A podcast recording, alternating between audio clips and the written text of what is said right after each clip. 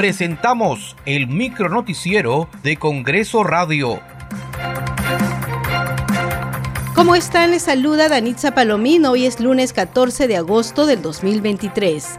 Estas son las principales noticias del Parlamento Nacional. Para aprobar el cuadro nominativo de las comisiones ordinarias y de la Comisión Permanente para el periodo anual de sesiones 2023-2024, hoy sesionará el Consejo Directivo a las 10 de la mañana y el Pleno del Congreso sesionará a las 3 de la tarde.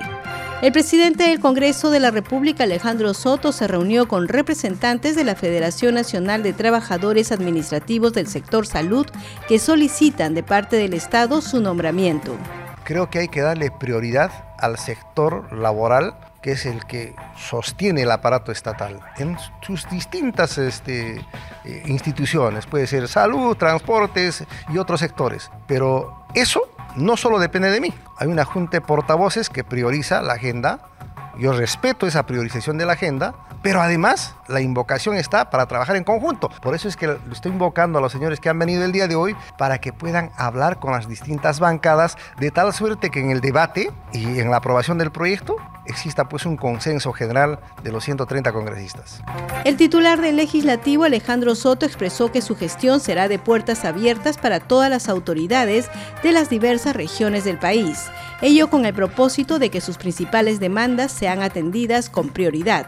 Así lo expresó luego de recibir la visita protocolar de los alcaldes distritales Leo Arias y Juvenal Guampire de Pampamarca Canas y Guaro en Cusco respectivamente, quienes saludaron la designación de Soto como nuevo titular del Poder Legislativo. La congresista Lady Camones señaló que la ley que promueve el acceso al diagnóstico y tratamiento temprano de la endometriosis beneficiará a más de 2 millones de peruanas. La norma fue publicada en el diario oficial El Peruano. Sabemos que son cerca de 2 millones de mujeres peruanas que padecen esta enfermedad. Entonces es un grupo bastante considerable por el cual el Congreso de la República ha legislado y hoy día estamos, repito, muy contentos y satisfechos de que esta ley ya se haya promulgado. Así que de ahora en adelante ya nos compete también seguir en la lucha para lograr la reglamentación. El segundo vicepresidente del Congreso, Waldemar Cerrón, participó de un colorido pasacalle folclórico que llegó hasta el Palacio Legislativo con motivo del aniversario de fundación de las ciudades de Piura, Huánuco y Arequipa, cuya fecha central es el próximo 15 de agosto.